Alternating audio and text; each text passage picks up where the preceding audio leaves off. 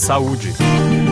Thaisa Estivanin. Chefe do setor de antropologia do Hospital de Nanterre, na região parisiense, onde também atua como médico legista da penitenciária, o francês Philippe Charlier tornou-se famoso pelas suas pesquisas envolvendo os restos mortais de personagens célebres como o rei francês Henrique IV, assassinado em 1610 em Paris. Entre julho e setembro de 2017, ele analisou pedaços de ossos, próteses dentárias e parte de um crânio atribuídos a Hitler. O resultado dos estudos foi publicado em maio no European Journal of Internal Medicine.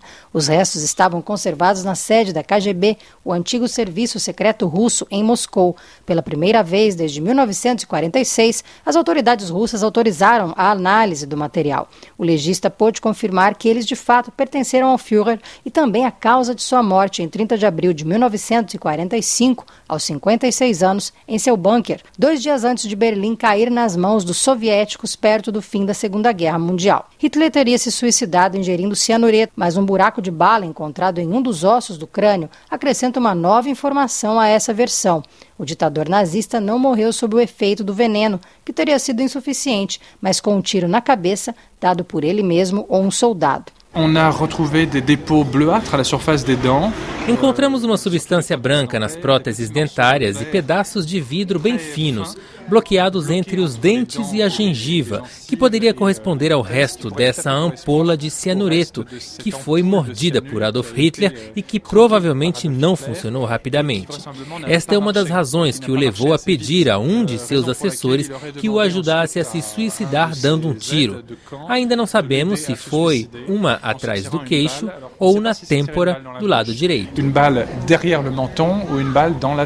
As análises mostram, entretanto, que Führer não deu um tiro colocando a arma dentro da boca. Essa afirmação é possível graças às análises dos resíduos encontrados nos dentes e no maxilar, que possibilita identificar a trajetória da bala e a existência de restos de pólvora. Dados que ainda estão sendo estudados pelo médico francês, que explica como ele e sua equipe obtiveram autorização para estudar os restos mortais que revelam detalhes pessoais da vida de Hitler, como o fato de ser vegetariano ou vítima do mal de Parkinson, doença neurológica que provoca tremores. De acordo com Charlier, o fato dele e dos médicos que o acompanharam nesta aventura serem independentes e pertencerem a uma zona geopolítica neutra foi fundamental.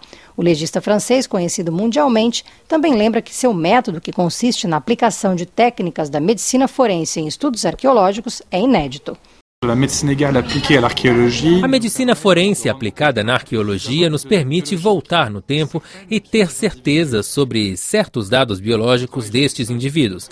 Nunca trabalhamos sozinhos nesse tipo de pesquisa.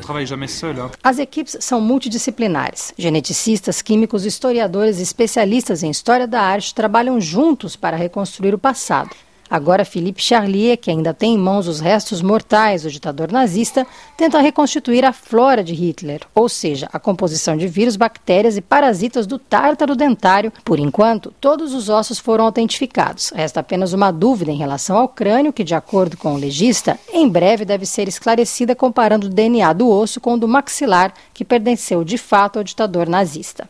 Hitler não foi o único personagem histórico analisado pelo legista. Em 2013, o especialista e sua equipe, formada por cerca de 30 pessoas, autentificou os ossos do crânio do rei francês Henrique IV, encontrados na casa de um aposentado em 2008.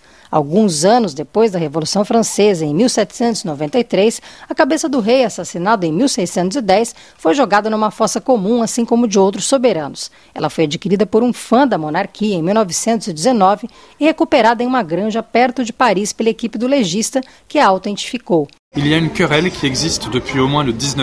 Tem uma rivalidade na França desde o século XIX, pelo menos, entre duas famílias, Orléans e Bourbon. As duas querem recuperar o trono da França. Como a cabeça foi devolvida ao patriarca dos Bourbon, a família Orléans decretou que a cabeça era falsa, por ciúme, desprezo, enfim.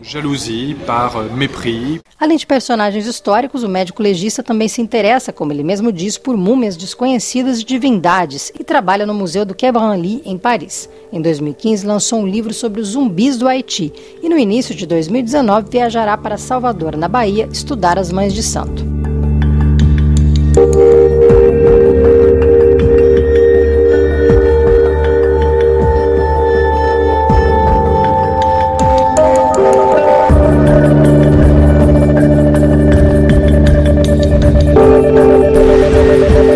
Thank you.